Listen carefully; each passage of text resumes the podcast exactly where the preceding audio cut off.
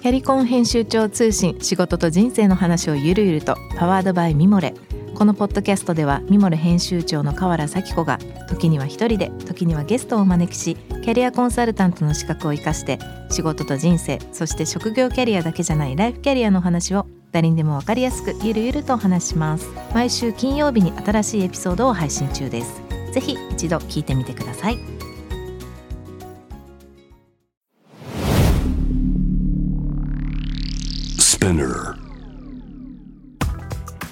こんばんは。ナビゲーターの中道大輔です。Vision to the Future 日本のカルチャーを作り出す。ものこと人の魅力を引き出し世界に向けての価値観を共有するクリエイティブプログラムです。今夜もね、えー、先週に引き続きフォーブスジャパン編集長藤吉正治さんをお迎えしたいと思います。番組への質問感想、えー、等々ございましたらぜひホームページの方からお願いいたします。ツイッターのハッシュタグビジョンフューチャーをつけてお願いします。えー、インスタグラムも、えー、公式始まりましたビジョンフューチャー813というところで探していただいてチェックをしていただければと思います。えー、今夜のお迎えするゲストはフォーブスジャパン編集長藤吉正治さんです、えー、こんばんは。はいこんばんは。どうも先週引き続きありがとうございます、はい、よろしくお願いします、えー、藤吉さんのちょっと簡単なプロフィールこちらの方から、えー、ご紹介したいと思います、えー、フォーブスジャパン編集長ということで、えー、最近ですと著書、えー、福井モデル未来は地方から始まる文藝春秋から、えー、2015年えー、発売されましたがこちらの方、えー、新潮ドキュメント賞最終候補にもなり2016年には韓国版が発売される中で、えー、韓国オーマイニュースの書評委員が選ぶ2016年の本ということでその中で1位と。翌2017年韓国出版文化振興員が大学生に推薦する20冊にも選ばれました最近では、えー、ビジネス大変身ポスト資本主義11社の決断ということで、えー、いろいろなえ本も書かれてらっしゃいますが先週ちょっとこの本の話は触れられませんでしたが、はい、結構もともと先週の話ですとあの、まあ、ジャーナリストとしてこれまでやられてきて、はい、で「フォーブス」の編集長になられた中で、まあ、こういったような本を書かれてるということですけどもこの、まあ、福井モデルもそうですしそのここ最近の、えーまあ、ポスト資本主義従事者の決算ということでこの辺りをこうフォーブスも含めて一個ちょっと共通の点で書かれてたりもされるんですか？これはですね、まあ、福井モデルっていうのはちょうどこれ出したのが2015年の春だったんですけども、うん、地方創生っていう言葉が偶然同じ時期にですね、うん、発売と同時になんか政府も地方創生っていう言葉を言い出して、うん、なんか時流に乗って書いたように思われるんですけども、そうじゃなくてその。なんかあんまり光が当たらないところに興味を持つ傾向がありましてですね、うん、でこれはたまたまななんで福井県に興味を持ったかっていうとえー、もう10年ぐらい前にその大阪で橋本さんっていう知事がですね、うんうん、あの教育委員会の、まあ、大阪の学力テストが非常に低か点数が低いっていうので、うん、教育委員会をクソ クソ委員とテレビの前で言って 大問題になったりしてですねその時にまあ新しい教育委員会の先生なんか聞いたりとか、うん、文部科学省の役人に聞いたりしてると実はいや福井県視察した方がいいですよ藤吉さんっていうのをよく言われたんですね。うんで、まあ、福井県っていうのはその小中学校のあの全国学力テストで塾に行ってるこの割合って全国平均よりかなり低いんですけども、大体1位か2位なんですよ。で体力テストもずずっと1位だしなんでこんな成績いいんだろうっていうのはもうみんな興味があって、うん、あの教育関係者はですね、うん、でそれ取材した方がいいよって言われてる時に今度グーグルの人たちと親しくなって、うん、まあ、ちょうどその頃オバマ大統領の時代で、やっぱり日本を代表するのは福井県ですよってグーグルの人に言われてはあと。ななんでですかっていうと、まあ、ちょうどオバマ大統領がオープンガバメントとかデデータシティとかそういう言葉を使い出して、うん、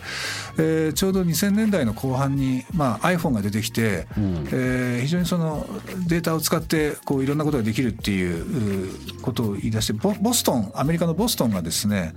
データコミュニティというかオープンガバメントっていうのを言い出して市民自治というですね例えば、えー、もう分かりやすい話で言うと消火栓をまあ、火事が起きた時に消火栓を使いますけどもそれを行政がですね全部管理をする管理の維持コスト大変なんですけども、うん、その近くにどこにあってそもそも消火栓が、うん、それを全部見える化してあの であの地図で見える化して、うん、でそれの管理をどうするかとかそれをみんな自治体でもで自治体だけじゃなくて市民でもできるところはできるんじゃないかっていうのが、まあ、オープンガバメント当時よく言われてたことなんですけども、まあ、それが日本に入ってくるんじゃないかって言われてる時にそれが一番進んでたのが福井県の鯖江市だったんですね。でななんで鯖江なんですかってもう行ったこともないしっていう話を聞いたらえー、実は当時まあ隠されていたんですけども Google があの Google グラスっていうのを開発している頃であの鯖江というのはあの世界でも有数のメガネの産地と言われているところで、まあ、実はまあ共同開発をやってたっていうのがあって非常にその鯖江の電脳グラスって当時言ってましたけど、電脳まあ、IT ですね、うん、えー、すごく協力関係にあって非常にそこが開かれてるっていうのがあったもんですから、えー、Google の人たちからも藤尾さんやっぱ福井に行った方がいいですよと、まあ、どこに行ってもそれ言われるなと教育関係に言われてもあ聞いてもですね、うんうん、まあ、そういうのがあって福井に行ったら、まあ、何もないとこなんですけども、うん、社長輩出率が日本で一番、まあ、これは零細中小企業が多いんですけども、うんうん、要はあのあれですねもう一つあの NPO 率が一番多いとか言われるんですよ。でこれはななんで NPO がこんな多いんですか？って聞くと、えー、まあパパママショップっていうかお父さんとお母さんあるいはおじいちゃんとおばあちゃんで眼鏡のなんかちっちゃい工場やってたりっていう眼鏡ってあの全部、えー、あれ200工程ぐらいあってあそうなんです、ね、そうなんですよ。200あのリレー式で作っていくんですけども、あの眼鏡のつるのところを作ったりとかですね、うん、そういったちっちゃい会社が多くて要はみんな社長がやたら多いんですよ。家族で経営してるから、うん、その社長さんっていうのはやっぱりリーダーなんで、うん、リーダーシップ持った人が多いから、もう NPO を作って自治体もその市民自治っていうのも自分たちで条例作って、うん、えー、公共事業も自分たちで提案して自分たちでやるっていう文化が、えー、ちょうど当時出始めた頃であ面白いとこだなと思ってまあそこをこの人口減少時代の中で福井県をモデルにしていくと面白いんじゃないかなと思って当時は、まあ、北陸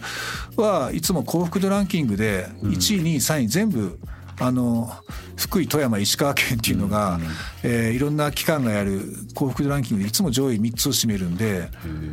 まあ興味あっていくと確かにあの女性のなんて言うんでしょうね。あ共働き率日本一っていうのは福井県で、うん、えー、保育園収容率100%要はもう女性が働きやすい環境がある。で、まあ、女性の人たちに話聞いていくと、まあ、働くのは当たり前だし子供を預けるのが当たり前だっていうこのそういう共同体なんですね。でまあ面白いなと思って、えー、でただこれを出版する時になんか福井モデルとか言ってそんなその誰も読みはしないだろうと思って、うん、えー、いろんな人から批判されたんですがいざ出してみるとここちらの JWEB にも何回も読んでもらいましたし、うん、あのいろんなあの有名な、まあ、俳優で武田鉄矢さんですとかあいろんな人たちが取り上げてくれてですねで韓国にあのそのラジオの影響で韓国の人たちも知ることになって、まあ、韓国語版が出て韓国の方が地域格差が激しいんですよ。韓国はもう一回失敗したらソウルで失敗したらもう地方にその都落ちするとですね、うんうん、もう一生這い上がれないって言われてる社会の中で、ね、厳しいですね厳しいですよ、ね、でもそれじゃダメだろうっていうのをみんな言い始めてた時期だったんですね。うん、でそういう中で日本ってモデルになるなっていうことで、まあ、たまたま私が書いた韓国語版が、うん、えー、向こうのいろんな大統領府から大学から自治体から NPO からいろんなとこから呼ばれて、うん、えー、もう教科書みたいにしてあの読んでいただいてですね、よくメディアのステレオタイムの報道で、まあ、半分事実ではあるんですけども反日文化っていうもう日本大嫌いだっていう人ばっかりの国だって思われてるんですけども。うんもう実は、まあ、そういう人もいるんですけども、うん、日本をモデルにしようっていう人たちもいっぱいいてそうですよね、はい、うん、あのこの間亡くなったソウル市長自殺したソウル市長ともお会いしたんですけども、まあ、ソウル市長も反日の人って言われてたんですけどもあの人も市長になる前はですね、うん、いや実は東北からあのずっと半年かけて日本の自治体全部研究して回ったと歩いてですぐもう何でも取り入れるようにしてるんですよね、うん、日本で真似できることは取り入れようとしてるともう本当勉強になるっていうことはおっしゃっていて、うん、もういろんな自治体取り入れててその時に思ったのが日本ってね日本のメディアって日本はダメだダメだっていう論調のこう報道って多いんですけども、韓国だけじゃなくてこれ中小企業に当てはめてもそうですけど、うん。世界のメンターになるなっていう事例って実はいっぱいあるなと、もうそれがですねこのスモールジャイアンツという小さ日本では小さくても実は世界を相手にしてる尊敬されてる企業っていうのをこうスポットライト当てたいと思ったきっかけですね。なんかその、まあ、先週の話にもありましたけど気づいてないっていうことが多いじゃないですか、はい。例えばせ世界の中で日本っていう国もしくは日本人がどういうふうに思われてるかっていうこともそうだし、そのまあ一中小企業をまあ、実際大企業でもいいですけど自分たちが世界の中で逆に言うとどうやって戦うのかって知ってる人と知ってない人の差がすごく大きいというか多いというかなんでなんですかねこう気づけよ。って それはですね、しまあ、実はニーズがあるっていうことを知らないのはこれガラパゴス形態のガラパゴスっていう言葉が生まれたのと一緒ですけども、なんとなく日本で食えるんですよ。そうですね。まあ、中途半端に人口が1億人ぐらいいて、ある程度マーケットが成り立つので、えー海外のものが入ってこなければですね、その日本のメーカーが作る家電製品でなんとなくやっていけたっていうのがあって、別にニーズを世界中から本当はニーズ求められてるんですけども、まあ、別に探しに行かなくてもいいっていうのがあるんですよね。ところがこれもきっかけこの福井モデルの中に書いてスモールジャイアンツをやるきっかけだったんですけども、富山県にあのコイン精米機を作った会社があって、えーこれは米がですね昔はあの米って免許販売でしたから自由に販売できなかった時代から自由販売になる時にあのよく農道でコイン精米機ってわかります？コイン入れて、うんうん。であれを作った会これはなんでこの会社の方が大ヒットしたかというと、えー温度調整をすることによって精米を機械でわーっと精米するとあの機械の熱で温まっちゃって、あの精米する段階でですねお米の味が落ちるんですよ。それを温度管理を微妙な温度管理をやることによって、えー美味しい米をに作ることがで精米することができると。この会社が実はカンボジアのあのフン・セン首相のもう片腕になってたんですよね。これなんでかっていうとカンボジアっていうのは非常に貧しい国で、えーでも米どころなんですよ。美味しい米は取れる肥沃な土地があって取れるんですけども、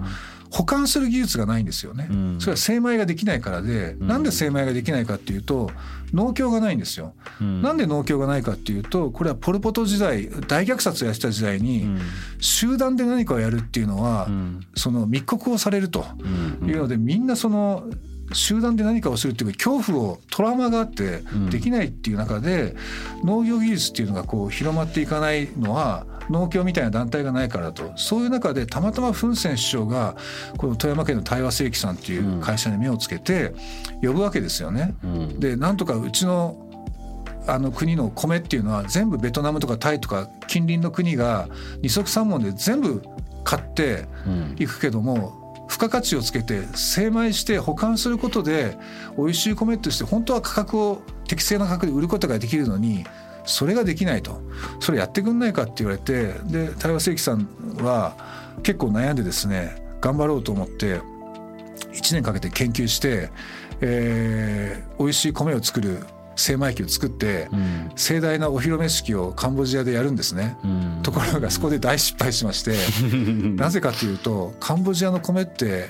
潮流酒米って言って長いんですよ米が。そうですよね。で全部精米機かけると米が折れちゃって。でもカンボジアの人たちはでも白くなったからいいじゃないですかって言うんですけどこれやっぱり技術者としてはですねもう絶対許せなくて。もうこれはもうもう大恥だと恥ずかしいっていうことでもうもう自分は絶対カンボジアで一生懸命 絶対こう二度と失敗しないカンボジアの人のために頑張るっていうことでそこの失敗をきっかけに、に。えーカンボジア向けにですね潮流姉妹でもうん。精あの精米できる機械を開発されて、えーそれでも安い中国製の精米機との戦いになるんですよ。これねすごいバトルがあるんですけどもそこの中でもですねやっぱりこう人生かけてやっていかれて、えーみんなからその信頼されると、ん。農農農家の人たちからも信頼されるし首相以下その政府の人たちからも信頼されると、いやこんなに頑張ってる日本人がいて、なんで誰も報道しないんだろうっていうのがあってですねこういう人たちこそ紹介したいなと思ったんですよね。すごい話ですよね、うん、でもそういう人たちたくさんいるいやたくさんいるんですよ、うん、本当に思います。なんでだろうなそので藤吉さんみたいな人もっといっぱいメディアの人出てくればね。いやいやみんな気づいてるとは思うんですけども、うん、なんかその言葉のも言葉の問題っていうか、うん、その中小企業中小企業っていう言葉で紹介しちゃうと、うん、物差しが変わんないじゃないですか、うん、あ小さい会社ねっていうもんですよ。で小さいから何なんだよって僕は思うわけですよ。小ささで判断するなよと、じゃあ物差し変えたらいいだろうと。スモールだけども価値はジャイアンツだよと、だからスモールジャイアンツって言い方に変えればいいだろうっていうことでフォーブスでスモールジャイアンツっていうのを始めました。なるほどね。スモールジャイアンツのおかげでまあ先週の話もありましたけど僕らみたいなちっちゃい会社は夢が持てますよね。本当に。あのまあちょっとあったその日本にあるたくさんまあ中小企業スモールジャイアンツ世界から見るとこうリスペクトされてるようなところっていうのがなかなかこう伝わってない知られてない、で、まあ、その原因の一つに、まあ、日本のマーケットの特徴というかそこそこ大きかったっていう部分だったりもあると思うんですけど僕は一個こう まあ疑問だしちょっと悔しいと思ってるところが、まあ、そこもそうですしあのどちらかというと今日本から世界に物事が出てってるこう大きな流れってあのスモールジャイアンツの方々じゃないかもしれないですけどどちらかというと海外の、まあ、人たちが日本にアイディアを見つけに来て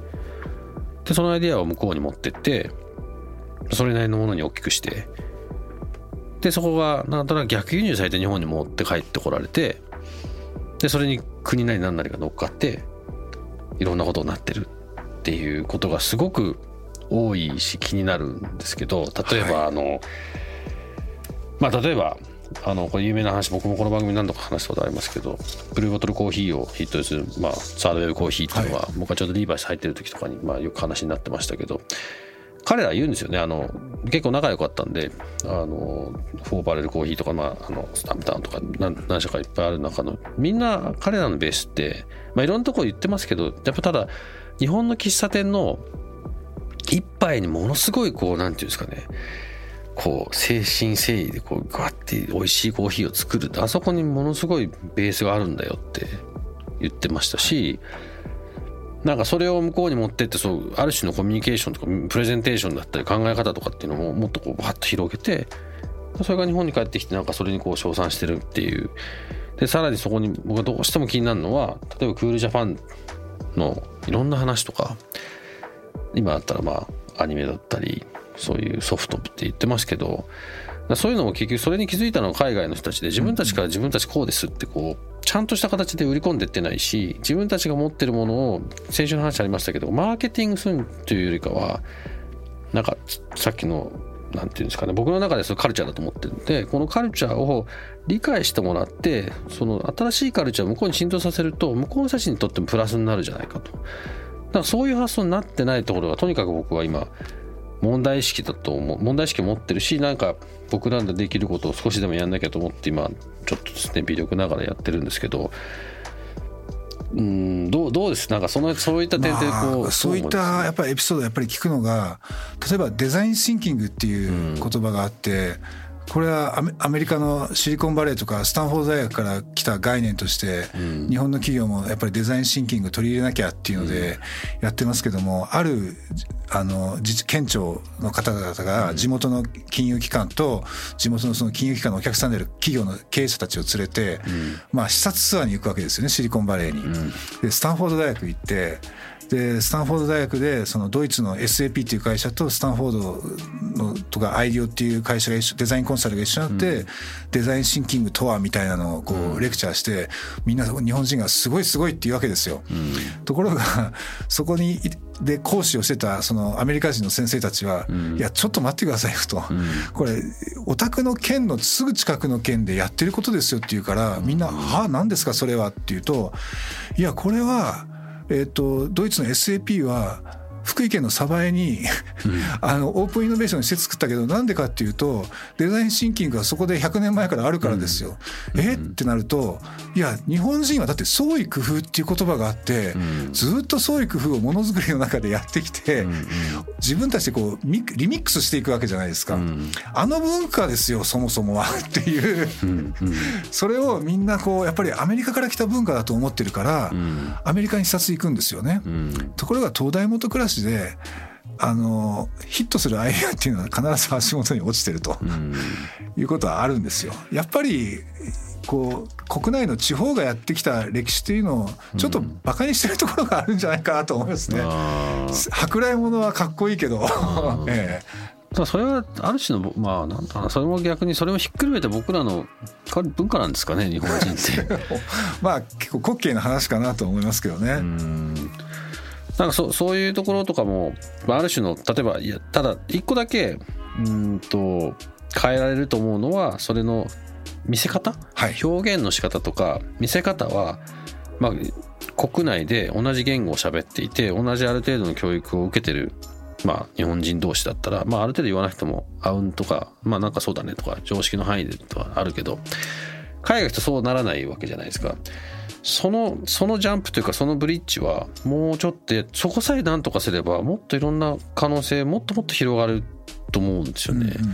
そこをなんか向こうに答えがあるんじゃなくて自分のところにあるけどその答えをどうやってこうシェアしていくかっていうところが僕の中で次の日本の大きなステップになるんじゃないかなっていうのは思ってますね。まあ、見せ方ですよねそのスモールジェネッツを始めたきっかけになったそのフォーブス始めた時に知り合った、えー、茅ヶ崎にある結城精密さんっていうあのえー、これはあの研磨というか、うん、あの精密ですね、うんうん、えー、切削加工の会社、まあ、ちっちゃい20人ぐらいの町工場なんですけどもこれ今世界的な企業になってまして、うん、えー、フランスに支社があってあのロールス・ロイスですとか、えー、向こうのですね、えー、ロッキード・マーチンじゃないですけどもあの航空宇宙の世界で精密部品をここの会社は結構作ってるんですけども、うん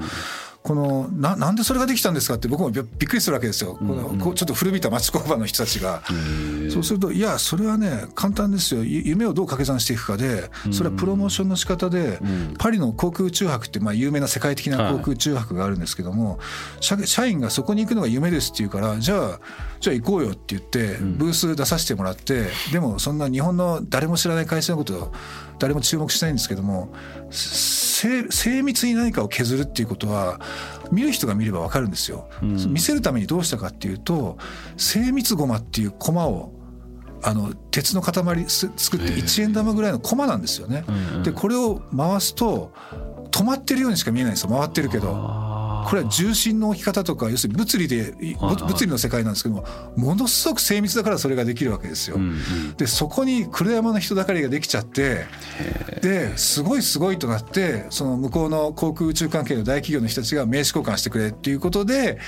世界に一歩出たわけですよ。そう駒なんですね結局。でそれを日本の関係者も日本にもいっぱい切削加工の会社ありますからじゃあ駒対戦やろうっていうことで、うんうん、あの精密駒対戦っていうのが今も年に1回行われていて、まあ、1回目はその結城精密さんが横綱、まあ、優勝は横綱っていうんですけども 取って NHK なんかでも放送されたりしてたんですけども。うんコマ一つなんですよね。でもそこに凝縮されてるわけですよね。そうなんですよ。もうそれは見る人が見ればプロは絶対わかるんですよ。これすごいと。はあ。でもその夢を掛け算するっていうその社長の発想？ええ。なんかすごいわかりやすいですよね今の話、はい、フランス行ってやろうぜっていうそれどう表現したらいいかってこう足してかけて、そうですねやったらそうなったって夢なんか叶うもんだよって言うんですよその社員にその社長はなんかそうそうやって言えるからそういう会社になるんですよね。そうですね。なるほど。なんかいいですね。皆さんの夢の掛け算どうですか？なんか あの あのこの番組であれなんです。もともと始めあの始めた時から言ってるんですけどまあこう今やっと1年ぐらい経っていろんな方々出てきてもらっててなんかこうさっきの話ないんですけどこうどうやってそのいろんな人たちをこう掛け合わせていくかっていろんなここに出てくれた人たちを掛け合わせていって何かそのうち一緒にやることができたらいいねっていう話をしてるんですけどまあそんなこと言ってたらまあコロナになっちゃってるのもあってなかなかできてないんですけどまあ、そのなんか人と人との掛け算だったりその、まあ、人それぞれの出てきた人たちで、まあ、かなり面白い人たくさんいるんですけどそういう人たちの掛け算ってなんか大きなことが可能性としてできたら面白いなと思ってる中で今の話とか、はい、なんかすごくヒントになるしあれですよね。でこの今までなんかそのメディアの方特にまあフォーブジャパンの編集本がね藤吉さんということで全然また違うアングルの方がこうね出ていただいてなんかまた全然、ね、多分同じこと聞いてる方々もあそうかって思うこといっぱいいると思うんですよ、ね、あとその今駒の話しましたけど、うん、海外に行かなくても実は海外とつながれるっていう方法があって、まあ、今出てるスモールジャイアンツで、えー、フォーブスジャパンのスモールジャイアンツの中でですね、うん、宮城県利府町って、まあ、これ仙台の近くなんですけども、うん、そこにある、えー、これも切削加工の会社であのはやぶさのですね内面を磨き上げる。ここれは本当世界的にもトップクラスの技術をもうつるつるに磨き上げることができる、えー、TDC さんっていう会社があってこれ研磨の会社なんですけども、震災でやられるんですけども、このはやぶさ2のですね、えー、探査機に搭載されたこの回収コンテナを作ったっていうのをまあ自分たちのホームページとかでですねいろんな技術を、英語で紹介してるんですよ。動画とか写真とかを、そうするとこれも同じ業界の人が見れば、この会社すごいなっていうのでこれ世界中からやっぱりこう来るんですよ、この宮城県の町に。でこの町にその文化ができちゃうんですよね。だから町工場が出ていかなくても世界から人を呼びつけてきちゃったと、まあ、一つのインバウンドなんですが。はいでこれがどんどんカルチャーとして蓄積されていくっていう、うん、こういったことがこれ宮城県だけじゃなくて、まあ、これもいろんな地方である話なんですよ。うん、でそうやって向こうを呼んでくることも進出なんですよね。そうですよね、えー、なんかあの英語でホームページを作るって多分あれなんでしょうね。そういう方々がすごくハードルが高いことなのかもしれないんですけどあのもう今ね簡単にできるから。もう人に頼めばいいし翻訳機もいっぱいありますし、ね、はい、あのもしこれ聞いてる方いらっしゃったらうちの会社やりますんで、はい、ぜひぜひ少しでもサポートになれればと思います。そうですね。もう今ちょっとこの最後のパートになっちゃうんですけれども、まあ、日本と世界ということであのまあ自分たちから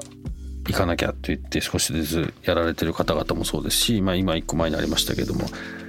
まあ、自分たちの中でこう海外に向けてコミュニケーションの手法っていうのは日本の中にいてもできるよねということで、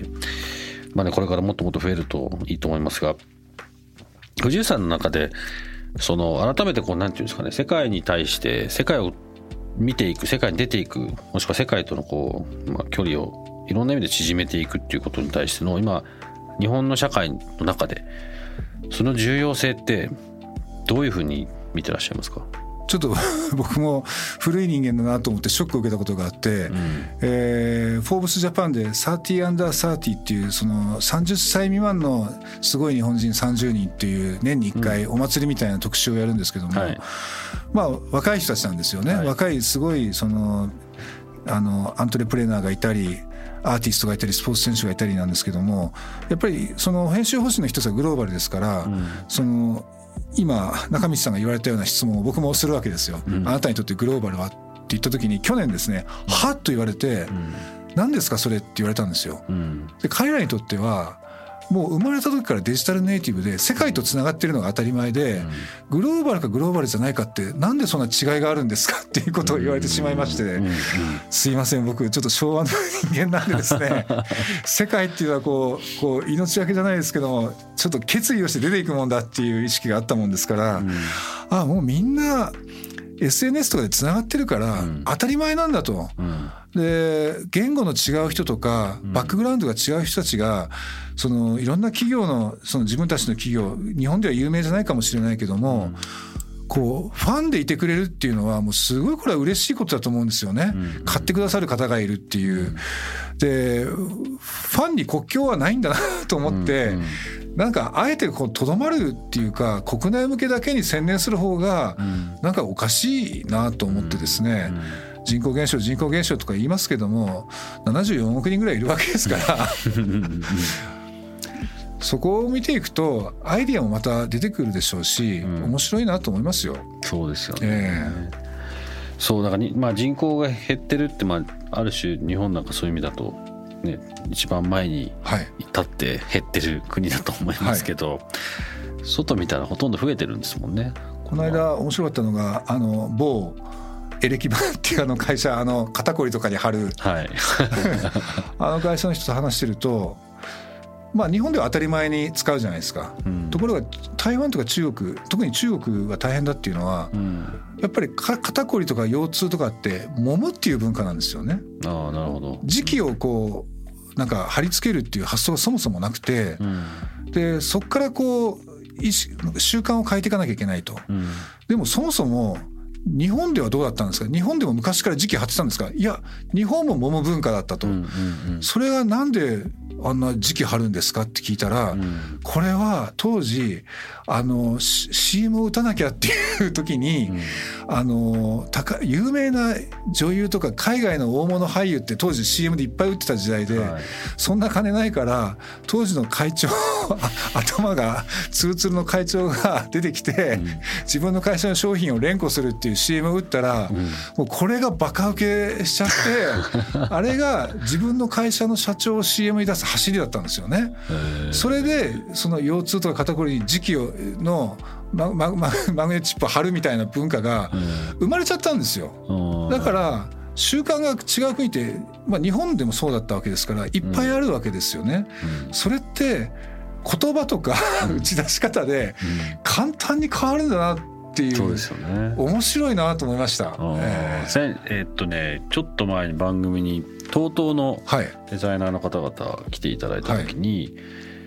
ウォシュレットの話になるじゃないですか、はい、同じようなことをおっしゃってましたよね。もともと日本には当然なくてもともとはアメリカの医療品っていうところから TOTO さんがああいう形にした今それをどう世界に出すかっていう話をされてたんですけど、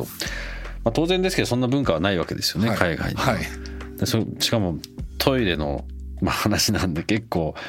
なんていうんですかねリサーチもしづらいだろうし、はい、ヨーロッパとアメリカと日本と中国なんかでも全然それぞれその文化が違う中でちょっとやっぱりやり方を変えていくと、まあ、中国なんかすごく今伸びてるとか、まあ、すごくそのその時のストーリーを話していただきましたけどこう、まあ、それこそ僕文化を作ることだと思うんですよ。そうですよね。一個の。はいそういう視点に立つといろんないろんなこと楽しいことをたくさん持ってなぜかというと日本に日本の平均点って世界一だと思うんですよ、はい、平均点ですよ、はい、トップと、まあ、ある種の一番下とか、うん、そうそういうのはあんまり多くないかもしれないですけど、うん、僕の周りの外人たちが一番やっぱり日本に来てもう毎回毎回喜んで帰るのって、はい、本当に町の中華だったりなんていうんですか僕らは普段接してる普通のことの当たり前のこのレベルの高さにまあ、大体インスピレーションがあるんですよね。だ例えば、まあ、アパレルだったんであれですけど例えばセレクトショップに行きます。ちょっと雨降り出しましたって言った瞬間にショッピングバッグの上にビニールの袋が買って、まあ、ちょっと最近だったらビニールがどうって話ちょっと違う話になっちゃうかもしれないですけどそのせっかく買ってもらったものに雨がかからないようにっていうケアがされてこうあのレジで渡されるっていうこととか、はい、なんかちっちゃなことですけどすごく当たり前に負担おそらく日本にいる人たちはそれをなんていうんですか一つの行動として受けてると思うんですけど、そこのなんかレベルの高さにものすごいみんな感動するというか、なんかそういうことをどういうふうにこう違う形でその視点を見て違う形を外に出すかによってか、まあ、その文化をどう世界に出すかとすごい似てるかなと思ってて、まあ、さっきの TOTO の話もそうですし、まあ、先ほどのなんかその一つの、まあ、夢の掛け算の話も結構つながると思うんですけど、なんかそういうのとかがねやれたらもう普通に楽しいじゃんと思うんですけど、ね、まあ、さっきのその英語でホームページ作るとか、うん、精密コマを作ってみるとか、うんうん1個何かやればそこにわっと人が集まって関係人口が増えると、仲間が増えるわけですから、うん、何か一つやれば 全然変わるんですよね、ね、局面が変わっていくっていうことはこういうことかなと思います、うん、なんかその一歩踏み出してくださいっていう感じですよね、はいはい、あのチャンスがたくさん転がってると思うので日本の皆さんぜひ一歩を踏み出していただければと思います。一緒にあの僕もできることがあったら、はい、フォーブスも一緒に、はい、ぜひ何かまた大きな力になれればいいかなと思っております。えっ、ー、と、今夜、えっ、ー、とですね、この、これまであのお話、先週、今週とお話聞かせていただきましたが、えー、フォーブスジャパンの編集長、えー、藤吉正治さんにお話を伺ってまいりましたが、ちょっとそろそろ終わりの時間になってしまいましたので、番組の終わる前にですね、なんか藤吉さんの方からもし何かアナウンス的なものがあれば、ぜひシェアしてください。ありがとうございます。まあ、フォーブスジャパン、えー、雑誌の中でも割と後発組の、えー、この紙の雑誌を今頃出すのかっていう この、えー、厳しい時代にですね、まあ僕が言ってるのはこの情報の6次産業化っていう言葉を言ってまして、うん紙でこうデザイン活字ストーリーを紹介していくのがどんどんどんどん立体的になって社会の設計図にしたいなと思うんですよね。うんここからいろんなことが飛び出してって、えー皆さんのアイディアをここで紹介して世の中がか変わることが一番楽しいので、えー毎月25日に発売しております。えーフォーブスジャパンウェブのウェブもありますので、えーぜひお手に取ってご覧いただければと思います。はい、えー今最新号が出たばっかりの状態になるんですかね、はいちょうど5月のそうですね。4日オンエアなんで、まあ少し出て間もないというか、はい。ぜひぜひリスナーの方ウェブもね含めて、えー本屋さんアマゾンとかでもね、はい。買えますもんね、はい。ぜひご購入いただければと思います。でも本当に今日はどうもありがとうございました、はいありがとうございました。J-Wave. Vision to the future Vision to the Future 中道大輔がお送りしています、えー今夜のお話皆さんいかがでしたでしょうか？うんまあスモールジャイアンツっていうねあの一つの切り口あのお話いただきましたけれども。要は本当にものの考えようでチャンスになるのかま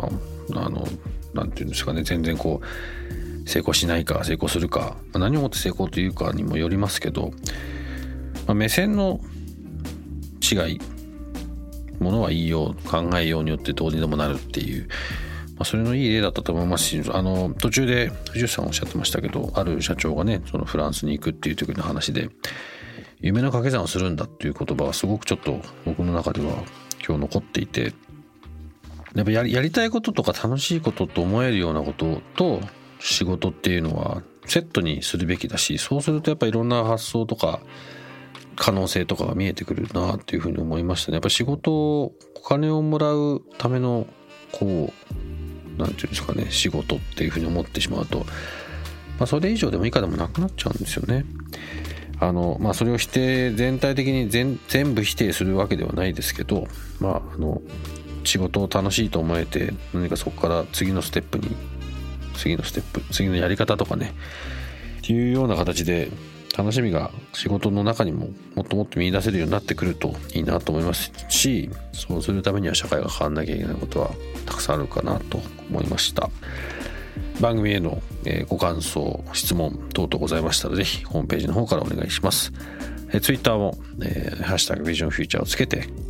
お願いします。えっとね、インスタグラムもね、始まってます。あの、まだまだ、あの、なんていうんですかね、始まったばっかりなので、あの、中身はこれからですが、あの、ぜひぜひチェックして、えーフォローしてもらえると、今後、もう少しね、あの、広がっていくと思いますので、えーよろしくお願いします。はい、ということで、えー、Vision to the Future、えー今夜もどうもありがとうございました。えーここまでのお相手は中道大輔でした。See you next week. Good night.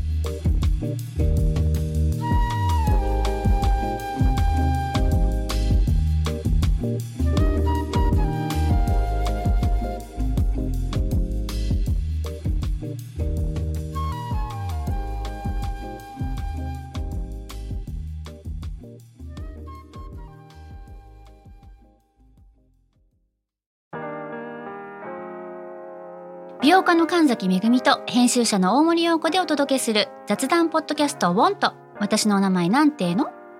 ふと私って誰なんだ？と自分がぐらついてしまうそんなあなたと毎日を楽しくするサバイバル術を一緒に考えていきます。ウォンとは毎週水曜日朝5時に配信。ぜひお聞きのプラットフォームでフォローしてください